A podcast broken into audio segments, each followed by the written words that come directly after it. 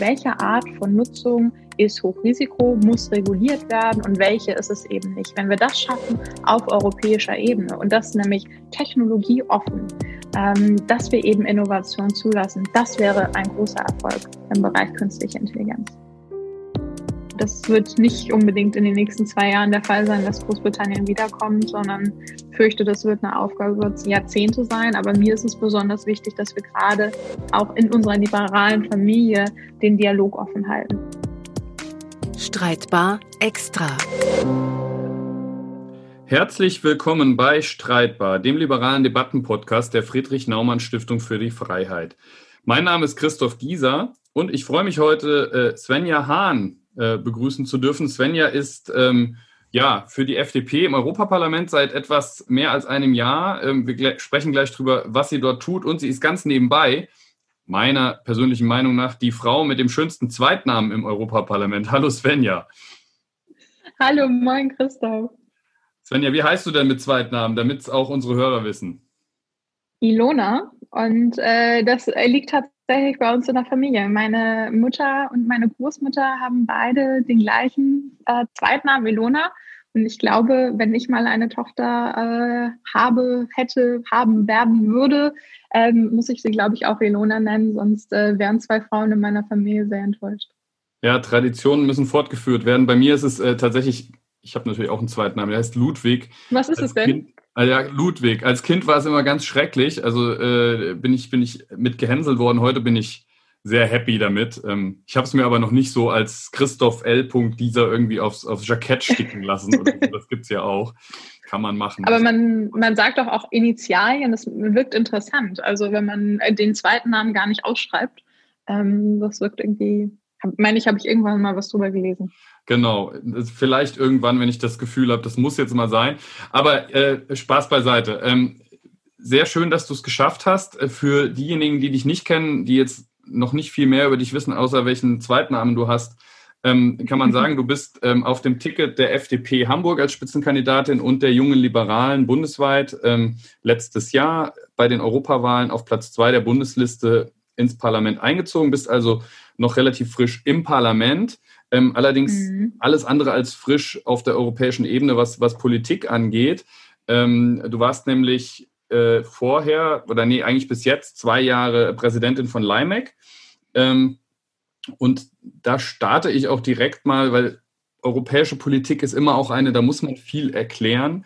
Ähm, ja. Und es ist tatsächlich bei dir eben auch so, wenn man schaut, wo bist du Mitglied, was machst du so, was hast du gemacht, dann hat man ziemlich viele Abkürzungen. Da hat man die Julis, da hat man FDP, da hat man ALDE, da hat man Renew Europe und da hat man LIBEC. Kannst du das bitte einmal kurz einsortieren, ähm, äh, weil das einfach nicht jedem auch so geläufig ist, wo du da unterwegs bist? Sehr, sehr gerne und äh, danke, dass du danach fragst, ähm, weil das ist häufig so ein bisschen ja, in den Schatten äh, der, der politischen Arbeit. Also FDP, das ist die liberale Partei in Deutschland. Und äh, die jungen Liberalen, die Julis, das ist die Jugendorganisation der Freien Demokraten in Deutschland. Und so wie das in Deutschland gibt, gibt es das natürlich auch in fast allen anderen Ländern Europas und innerhalb der Europäischen Union. Und äh, die ALDE, Alliance for Liberals and Democrats for Europe, ist der europäische Dachverband der FDP, also der Verband aller liberalen Parteien in Europa. Renew Europe ist die Fraktion im Europäischen Parlament, wo die ALDE-Parteien und noch äh, unabhängige Parteien sich zu einer Fraktion im Parlament zusammengeschlossen haben. Und LIMEC, ähm, das ist jetzt verwirrend, denn LIMEC ist die European Liberal Youth, also Europäische Liberale Jugend. LIMEC, das Akronym, stammt noch aus der Gründungszeit, für was für Liberal Youth Movement of the European Community steht, also ähm, bevor der EU.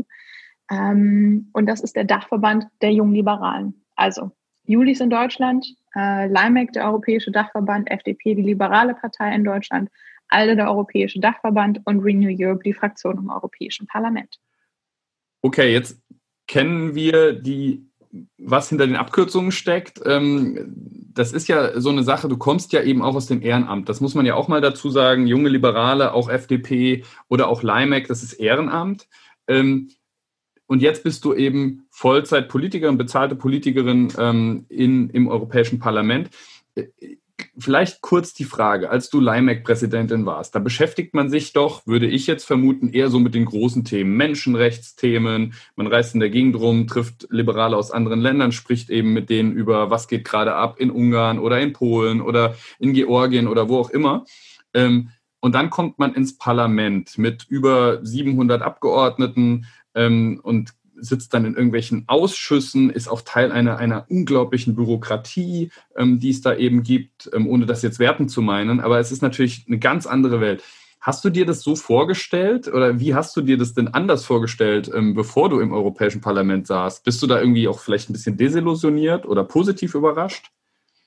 Ähm, ganz ehrlicherweise ähm, war ich so darauf fokussiert, reinzukommen ins Parlament, also auf Wahlkampf und das alles, dass ich gar nicht so viel darüber nachgedacht habe, wie das ist, wenn man da jetzt tatsächlich drin ist. Ähm, ich war sechs Jahre im Vorstand von Limec, also der Großteil meiner 20er Jahre. Ähm, und habe sehr viel Politik im Ehrenamt gemacht. Wie du schon richtig sagtest, ist es viel rumreisen. Ich habe meinen normalen Vollzeitjob äh, versucht von äh, die 40 Stunden von Montag bis Donnerstag zu machen und bin dann fast jedes Wochenende ähm, durch Europa gereist zu einer der Mitgliedsorganisationen. Ich war in, in, in Ungarn, habe da demonstriert gegen Orban. Ich habe Kommunalwahlkampf in Irland gemacht. Ähm, ich war in Bulgarien. Ich habe ein, ein Flüchtlingscamp in Griechenland besucht und das alles im Ehrenamt. Und man ist natürlich mehr als ehrenamtlicher Politiker, gerade bei Jugendorganisationen, ist man ja auch eher Aktivist. Man kämpft ja für, für Themen, ähm, versucht das nach außen zu tragen. Und dann im Parlament, ich habe den Ablauf, das parlamentarische Geschehen natürlich schon vorher beobachtet und verfolgt, weil wir auch als Jugendorganisation versucht haben, äh, da die liberalen Abgeordneten von unseren Ideen zu überzeugen. Ne? Also ganz große Kampagne, die wir gemacht haben, äh, war letztes Jahr und, und äh, 2018, 2019 zum Thema Urheberrechtsreform, ähm, Copyright. Äh, vielleicht erinnert sich der eine oder andere noch an, an das Thema Uploadfilter. Äh, da haben wir es auch geschafft, viele von den liberalen Abgeordneten zu überzeugen, äh, dagegen zu stimmen. Am Ende hat es leider doch nicht gereicht.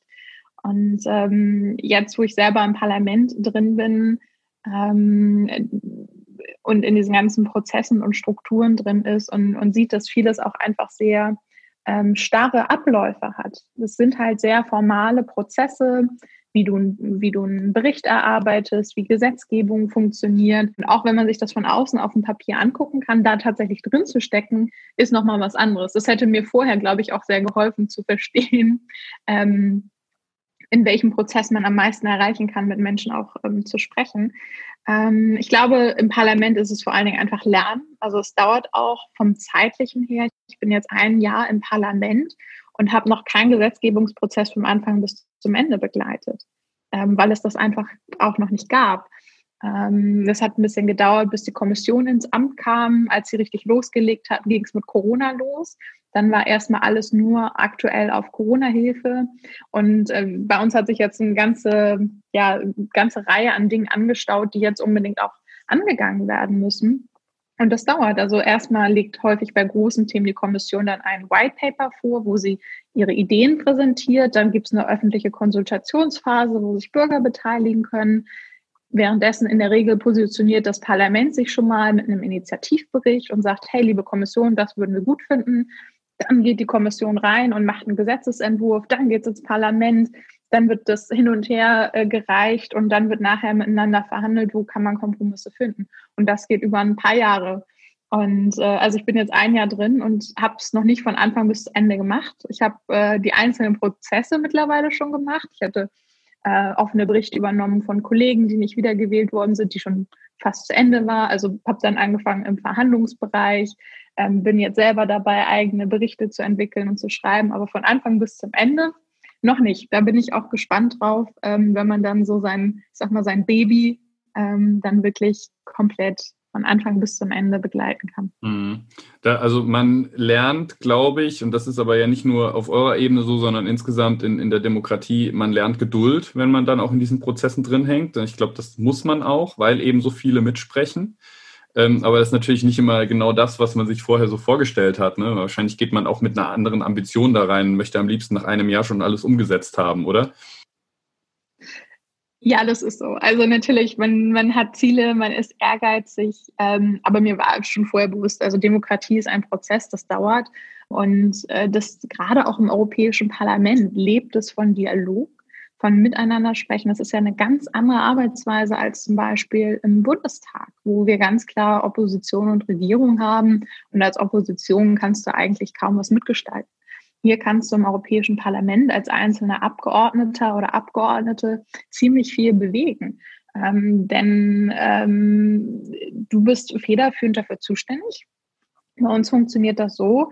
Ähm, ein, ein Bericht ähm, wird in, in einem Ausschuss federführend gemacht. Dann gibt es einen sogenannten Berichterstatter von einer Fraktion. Von allen anderen Fraktionen gibt es dann die Schattenberichterstatter. Ähm, und du als Berichterstatter machst das federführend, aber bereits immer schon im Dialog mit den Schattenberichterstattern der anderen Fraktion, damit du da bereits im Ausschuss möglichst einen, einen Weg findest, der gangbar ist, der kompromissorientiert ist, wo es eine Mehrheit im Parlament für gibt, weil wir müssen für alles, was wir durchbekommen wollen, eine Mehrheit finden. Das heißt, der Gesetzgebungsprozess und der politische Austausch ist hier sehr kompromiss- und dialogorientiert. Und ich muss sagen, das ist auch eine Art, Politik zu machen, die mir sehr gefällt, ähm, weil es eben auf das Konstruktive geht und auch sehr an der Sache äh, orientiert ist. Äh, und äh, keiner komplett ideologisch rangehen kann, weil das wird am Ende dann auch keine, keine Mehrheit bekommen. Und mhm. so ein Prozess dauert halt Zeit. Das war mir schon vorher bewusst. Ähm, aber trotzdem, also ich brenne nach wie vor nach einem Jahr dafür. Ich brenne für meine Themen und ähm, es ist toll, das auch wirklich vorantreiben zu können. Und dann, ich glaube, ja. ja. Nee, also äh, ich wollte dich nicht unterbrechen. Es ist nur äh, deine Themen. Du hast vorhin schon von deinen Babys oder von deinem Baby gesprochen. ähm, und da ist jetzt eben tatsächlich mal die Frage, was, was, was wäre das denn? Also ich meine, auch da wieder, ich habe mich natürlich vorbereitet, ein bisschen geguckt, was machst du so? Und ich bin dann zum Beispiel auf diesen Überblick gestoßen ähm, über deine Besprechungen. Ne? Mit wem hast du dich getroffen? Das wird ja transparent ja. gemacht von dir. Und ähm, habe dann da drauf geklickt und, und ich habe das jetzt vor mir und dann lese ich so Circular Economy Action Plan, Artificial Intelligence, Cybersecurity, Internet of Things, Intelligent Mobility, COVID-19 Response, dann wieder Circular Economy Action Plan, Circular Economy Action Plan. Das ist dann immer, dass du dich da ähm, zu diesen Themen dann eben auch mit, mit Unternehmen, Verbänden etc. triffst. Das machst du da eben transparent. Ähm, aber ich bin nicht, noch nicht so richtig schlau geworden. Also du bist Circular Economy, das hat irgendwas mit äh, Kreislaufwirtschaft äh, zu tun, mit Wiederverwertung von, von äh, Rohstoffen vermutlich. Ähm, gleichzeitig dann aber auch so Sachen Artificial Intelligence, Cybersecurity, also eher so IT-lastige, künstliche Intelligenz-Themen. Ähm, was machst du den ganzen Tag? Also jetzt mal ganz ernsthafte Frage. Ähm, wie muss man sich das vorstellen? Was sind deine Themen und was sind deine Babys? Gute Frage. Ähm, tatsächlich, wenn du auf der Website des Europäischen Parlaments bist, äh, da kann jeder immer einsehen, ähm, auf welchen Themen ein Abgeordneter arbeitet, also welche Berichte äh, da offiziell zugeteilt sind. Äh, und ich mache zudem alle Treffen, die ich habe mit Interessensvertretern öffentlich. Äh, vorgesehen ist es nur, wenn man ähm, Berichterstatter an Team ist. Ich mache aber alle öffentlich, weil ich das aus Transparenzgründen sehr wichtig finde. Ähm, ja, ich habe ein breites Themenspektrum. Also ich bin im Ausschuss für Binnenmarkt und Verbraucherschutz. Da habe ich vor allen Dingen Digitalthemen gemacht rund um den digitalen Binnenmarkt mit Schwerpunkt künstlicher Intelligenz und da einen einheitlichen Rahmen zu finden für Europa. Jetzt haben wir ähm, ab ja, bald haben wir die erste Sitzung vom Sonderkomitee zur künstlichen Intelligenz, weil man festgestellt hat, dass die Meinungen zu künstlicher Intelligenz in den verschiedenen Ausschüssen sehr auseinandergehen. Also der Rechtsausschuss hat andere Auffassungen als zum Beispiel der Arbeits- und Beschäftigungsausschuss.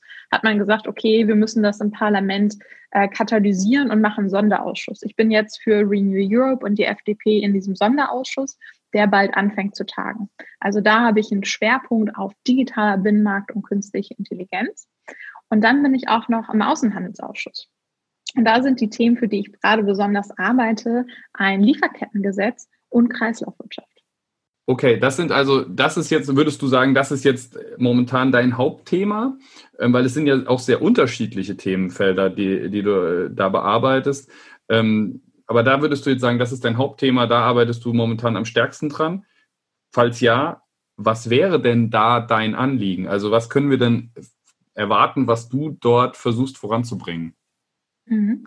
Also vor der Sommerpause war es vor allem künstliche Intelligenz und Digitalisierung. Da der neue Ausschuss jetzt noch nicht angefangen hat, pausiert das jetzt ein bisschen. Ich habe an sechs Berichten gearbeitet. Da ging es wirklich von ähm, Nutzung im, im, im Polizeibereich, ähm, Versicherung, Haftung, was passiert eigentlich, wenn technischer Defekt vorliegt, wer haftet, wie ist das überhaupt noch nachweisbar ähm, bei künstlichen Intelligenzen, die sich eben selber weiterentwickeln. Da geht es vor allen Dingen darum, digitalen Binnenmarkt zu schaffen, dass wir da einheitliche Regeln haben ähm, und uns grundsätzlich positionieren, welche Standards wollen wir eigentlich setzen für künstliche Intelligenz. Und ich glaube, da kann die Europäische Union wirklich die Standardsetzerin werden, weil wenn ich mir angucke, ähm, gucken wir in die USA oder gucken wir insbesondere nach China, wenn ich da angucke, wie zum Beispiel künstliche Intelligenz im öffentlichen Raum genutzt wird, ähm, um, um Menschen auch, auch zu verfolgen. Denken wir an das Social Credit System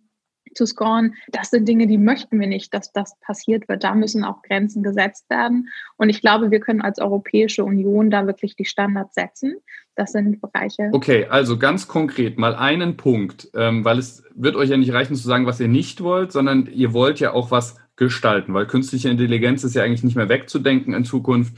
Das heißt, konkret, ähm, was wäre so ein Anliegen, wo du sagst, wenn das am Schluss äh, umgesetzt wird auf europäischer Ebene, wärst du happy? Das wäre so dein persönliches Herzensanliegen auch.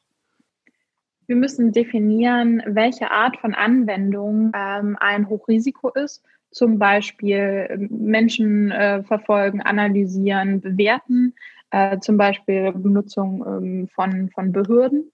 Ähm, und zu wirklich analysieren, welche Art von Nutzung ist Hochrisiko, muss reguliert werden und welche ist es eben nicht. Wenn wir das schaffen auf europäischer Ebene und das nämlich technologieoffen, ähm, dass wir eben Innovation zulassen, das wäre ein großer Erfolg im Bereich künstliche Intelligenz.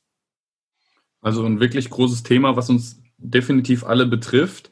Ähm, jetzt muss man ja auch dazu sagen, dass das jetzt nichts ist, zumindest, also ich bin jetzt schon jemand, der eigentlich den ganzen Tag ähm, Politik verfolgt. Ja. Ist aber auch wieder so ein Thema. Natürlich kennt man die Debatte irgendwo.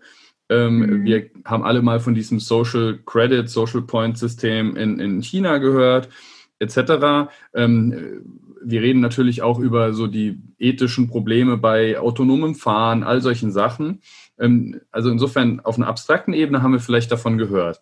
Aber was da im Europäischen Parlament diskutiert wird, davon habe ich ehrlich gesagt wenig mitbekommen.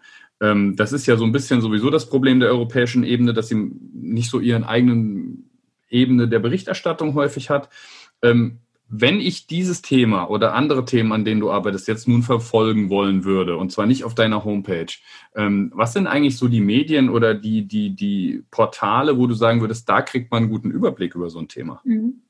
Also ich würde sowieso immer die, die Plattformen des Europäischen Parlaments empfehlen. Äh, alle unsere Sitzungen werden zum Beispiel von den Ausschüssen live gestreamt.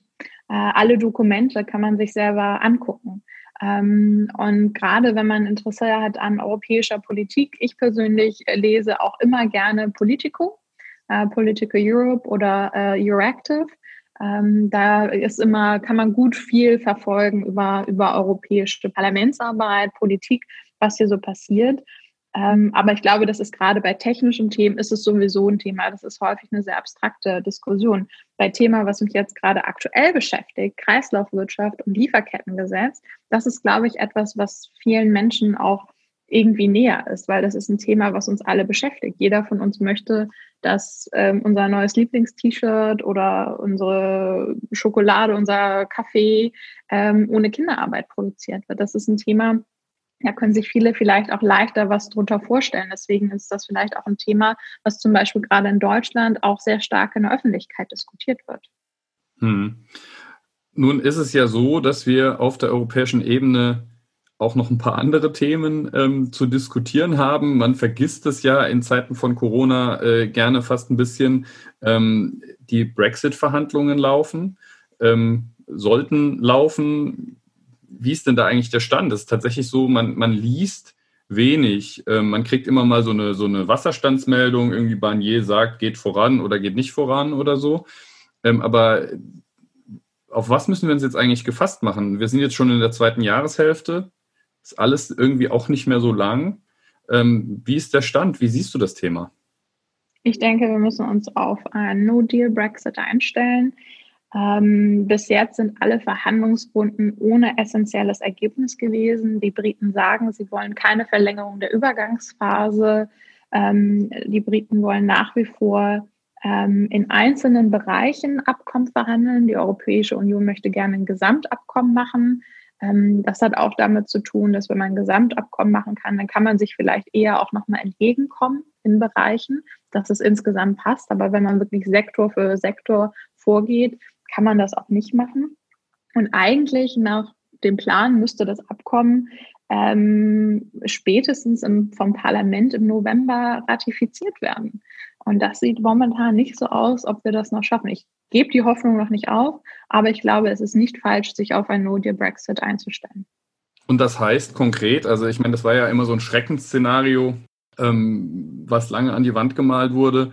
Ähm, aber wenn es jetzt noch dieses Schreckensszenario wäre, ähm, müsste man ja eigentlich mehr drüber lesen. Aber man hört eigentlich wenig. Ist es, ist es irgendwie in Zeiten von Corona, dass alles nicht so schlimm wirkt wie die zweite Welle Corona? Ähm, oder äh, kann, kann man auch vermuten, dass einfach sowohl Politik als auch Wirtschaft sich inzwischen auf diesen No-Deal-Brexit eingestellt haben und, und, und irgendwelche Umgehungslösungen gefunden haben, mit denen man arbeiten könnte?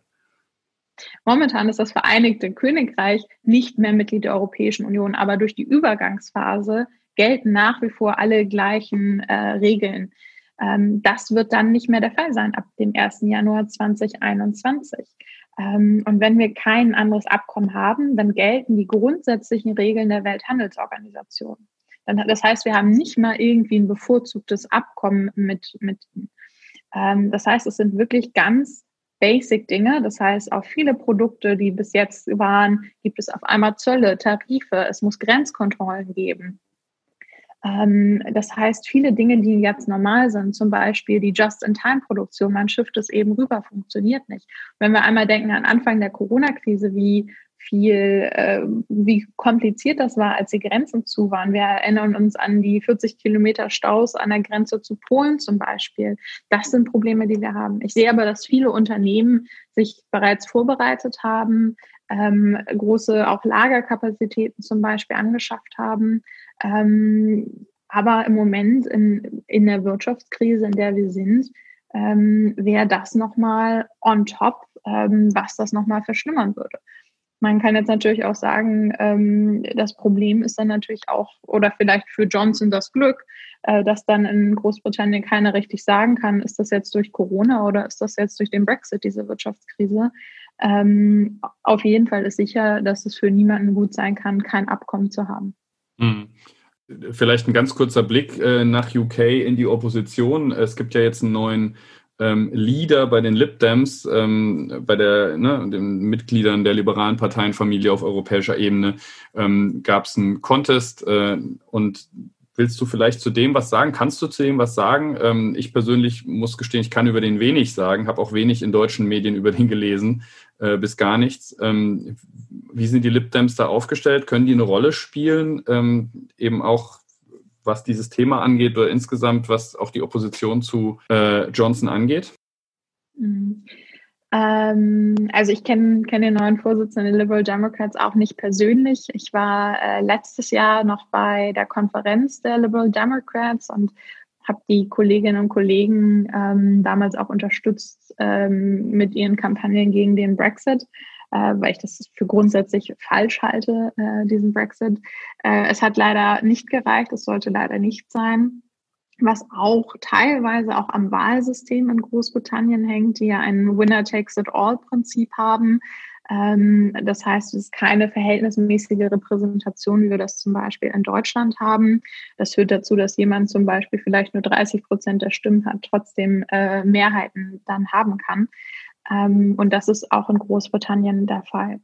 Ähm, ich wünsche den, den Liberal Democrats ähm, sehr, dass sie es äh, schaffen werden, da auch eine, eine Stimme der Vernunft zu sein ähm, in, in einem ja, von Johnson regierten Großbritannien. Ähm, ich fürchte aber, dass wird nicht unbedingt in den nächsten zwei Jahren der Fall sein, dass Großbritannien wiederkommt, sondern fürchte, das wird eine Aufgabe über Jahrzehnte sein. Aber mir ist es besonders wichtig, dass wir gerade auch in unserer liberalen Familie den Dialog offen halten, dass wir das eben nicht abbrechen lassen. Und ich glaube, dafür stehen vor allen Dingen auch die Liberal Democrats, diesen Dialog mit, mit der Europäischen Union, mit dem Rest von Europa, mit dieser Freundschaft. Und das wird, glaube ich, eine Priorität sein, das auch in der britischen Gesellschaft wieder zu verankern. Hm. Ähm, die, die Frage ist übrigens allgemein, äh, inwieweit seid ihr eigentlich durch Corona eingeschränkt, diese ganzen Prozesse zu begleiten? Ähm, weil ich weiß jetzt gar nicht, du hast ja dein Büro in Hamburg, also dein, dein Wahlkreisbüro, wenn man so will. Ähm, aber Pendeln nach Brüssel ist ja auch nicht so einfach momentan. Ähm, Brüssel und Straßburg dann auch noch, noch schwieriger. Äh, wie handelt ihr denn das? Weil ich vermute, dass gerade solche Verhandlungen, die werden ja nicht digital alleine geführt. Die müsst ihr ja auch irgendwie äh, begleiten. Ähm, Gibt es da überhaupt eine Möglichkeit? Ähm, zum Glück war vorher bereits vieles im Parlament sehr digital in der Zusammenarbeit, weil wir vorher ja schon bereits immer viel unterwegs waren. Aber es ist natürlich im Moment nicht einfacher. Ähm, wir haben aktuell noch keinen abgedateten Sitzungsplan. Wir gehen davon aus, dass der nochmal verändert wird. Stand jetzt hätten wir bis auf eine Woche jede Woche Sitzungswoche bis Weihnachten. Ähm, es wird wahrscheinlich sein, dass wir wieder auf äh, hybrides Arbeiten umstellen, also nicht vor Ort, sondern Möglichkeit vor Ort und online. Es ist unklar, ob äh, die Sitzungen in Straßburg stattfinden oder nicht. Ähm, vertraglich ist das Parlament ähm, gebunden, zwölfmal im Jahr in Straßburg zu tagen. Das werden wir dieses Jahr schon nicht hinbekommen, weil wir bis Sommer da nicht getagt haben. Also das ist im Moment, die Umstände sind alles ein bisschen unklar. Wir haben das Ausschussarbeit, das läuft alles, aber es sind vor allen Dingen ja, Verhandlungen. Verhandlungen zu führen in einem Online-Meeting ist nicht so einfach, gerade dieses Zwischenmenschliche oder mal vor der Tür einen Kaffee trinken. Ähm, das fällt halt momentan weg. Äh, und gerade auch die Arbeit von Politikern lebt eigentlich vom Austausch, vom Dialog miteinander, ähm, vor Ort zu sein, mit Menschen zu reden, von Menschen zu lernen. Und das ist natürlich im Moment ein bisschen erschwert. Aber wir geben unser Bestes, dass wir das halt online machen. Hm. Es gibt ja da ist auch die Frage nach dem Austausch. Ähm, es gibt ja noch neben Großbritannien noch so ein, zwei Sorgenkinder, ähm, gerade auch was die Menschenrechtsthemen angeht, was die Rechtsstaatlichkeit angeht, ähm, namentlich natürlich Ungarn und auch Polen. Ähm, ich meine, ihr habt natürlich eure liberalen Partner, mit denen ihr sprecht und jetzt weniger die Orban-Regierung ähm, oder deren Vertreter vermutlich äh, auch da wieder die Frage, was könnt ihr eigentlich machen? Also, ne, das ist ja mit Sicherheit ein Thema gewesen, ähm, was dich auch angetrieben hat, europäische Politik zu machen. Mhm. Diese, diese Themen treiben ja viele junge Liberale auch, die sich auf der europäischen Ebene engagieren, an und um. Ähm, jetzt sitzt du im Parlament und es ist nicht unbedingt besser geworden im letzten Jahr auf dieser Ebene. Welche Möglichkeiten gibt es da? Wie begleitest mhm. du das? Ja, ähm, also gegen Polen und Ungarn laufen ja ähm, Verfahren, Vertragsverletzungsverfahren. Ähm, das dauert aber, bis sowas äh, dann auch abschließend behandelt ist. Ähm, aber es gibt auch so Möglichkeiten. Gerade aktuell zum Beispiel ähm, sind äh, Polen Mittel versagt worden, polnische Städten, die sich zu LGBTIQ-freien Zonen erklärt haben. Die haben keine Mittel bekommen ähm, für Städtepartnerschaften zum Beispiel. Äh, und wofür wir als FDP besonders arbeiten, ist ein Rechtsstaatsmechanismus im nächsten Haushalt. Das heißt, wer Regeln, Grundregeln, Grundwerte der Europäischen Union nicht beachtet, bekommt kein Geld aus dem EU-Haushalt. Und Polen und Ungarn gehören zu den größten Mittelempfängern äh, der Gelder der Europäischen Union. Und das ist was, wofür wir eintreten, wo wir gesagt haben, wir werden keinem Haushalt zustimmen, wenn es eben nicht diesen Rechtsstaatsmechanismus gibt. Denn man muss sie da greifen, wo es weh tut. Und das ist in den beiden Ländern definitiv das Geld. Das muss man ja auch sagen, das hat jetzt bei diesen Rettungspaketverhandlungen ähm, ja eben nicht funktioniert, dass das da wirklich ähm, auch hart verankert wird. Ähm, wie, wie, siehst du das denn? Ist das ein Problem eher auf der Regierungsebene, also der Einzelländer? Ähm, würdest du sagen, im Europäischen Parlament gibt es für sowas eine Mehrheit und es ist dann eher das intergouvernementalistische, also die Einzelregierungen, die da nicht mitziehen, ähm, weil es ist ja am Schluss immer diese Mehrstufigkeit, die es dann leider bei den großen Entscheidungen auch braucht auf europäischer Ebene. Also wie sieht es da im Europäischen Parlament aus? Habt ihr da ein Ohr, auch bei den anderen Fraktionen? Im Parlament gibt es da ganz klar eine Mehrheit für einen Rechtsstaatsmechanismus. Ähm, auch das, ah, der Haushalt und der Wiederaufbauplan ist noch nicht durch. Die Staats- und Regierungschefs haben sich auf einen Entwurf geeinigt. Das Parlament muss dem Ganzen noch zustimmen. Das heißt, momentan laufen da die Verhandlungen auch zwischen Rat, Kommission und Parlament. Und das Parlament hat sich in der Resolution ganz klar positioniert. Wir haben gesagt, es sind zu wenig Mittel für europäische Programme wie Erasmus, wie das Forschungsprogramm Horizon, was natürlich gerade auch in der Pandemie völlig absurd klingt. Ähm, und es braucht einen klaren Rechtsstaatsmechanismus. Und dafür kämpfen wir jetzt gerade als Parlament. Und da siehst du auch tatsächlich eine Chance, dass da noch was passiert. Also es ist ja immer die Frage, für was kämpfen und am Schluss einen Kompromiss eingehen müssen. Ähm, ich meine, du musst jetzt nicht in die Karten schauen lassen, das ist, das ist klar, mhm. aber ähm, ernsthafte Frage, bist du da optimistisch, dass sich da noch was bewegt? Ich glaube, das Parlament hat gezeigt, dass es Zähne hat. Wenn wir uns an letztes Jahr erinnern, Ursula von der Leyen ist, ich glaube, mit sechs Stimmen Mehrheit gerade knapp gewählt worden. Ähm, ich glaube, das Parlament hat gezeigt, dass es nicht bereit ist, äh, einfach alles mitzutragen und sich da auch zu emanzipieren. Und ähm, für uns als, als äh, Renew und auch als FDP gehört Moritz Körner äh, zu denen, die da für uns eintreten. Ähm, und wir als FDP haben ganz klar gesagt, wir werden nichts zustimmen, was keinen klaren Rechtsstaatsmechanismus hat. Jetzt hoffe ich, weil wir kommen schon langsam zum Schluss, dass oh wir ja, das ist so. Wir könnten natürlich, also das ist natürlich auch äh, das Phänomen Europa. Man könnte da unheimlich lange drüber sprechen, weil es so viele Themen auch gäbe. Ähm, aber das klang ja jetzt schon einigermaßen optimistisch. Jetzt ist aber die Frage ähm, auch so ein bisschen, ist eher eine Stimmungsfrage, wie sich die Stimmung entwickelt hat so in, in der letzten Zeit. Wir waren ja alle an so einem Punkt, wo wir gesagt haben, oje, oje, ähm, wer folgt den Briten so ungefähr? Gibt es jetzt bald den Ungar-Exit oder weiß ich nicht, irgendwas in der Richtung? Ähm, momentan habe ich das Gefühl, ganz so scharf wird die Debatte eher nicht mehr geführt. Wir haben jetzt in der Schweiz auch, natürlich nicht EU-Mitglied, aber da wird jetzt äh, diese Kündigungsinitiative verhandelt. Da haben wir letzte Woche hier im Podcast mit der Laura Zimmermann von Operation Libero drüber gesprochen. Mhm. Ähm, auch da sieht es aus, als ob das eher abgelehnt würde. Das heißt, die Schweiz weiterhin eng angebunden bleibt an die EU. Ähm, das sind vielleicht Fragezeichen doch so Lichtblicke. Ist das was, was du auch siehst? Hast du das Gefühl, dass die Stimmung sich eher wieder ein bisschen aufhält, dass es wieder eher gemeinsam gedacht wird, dass diejenigen, die ausscheren, eher unter Druck geraten? Oder ist es äh, eine naive Sichtweise, die ich da, da habe? Vielleicht auch, weil wir momentan alle irgendwie in unserer Blase noch mehr hängen als vorher durch den, durch den gefühlten Lockdown. Also ich glaube, ähm, die Europäische Union muss auch immer wieder zeigen, was für eine Errungenschaft sie ist.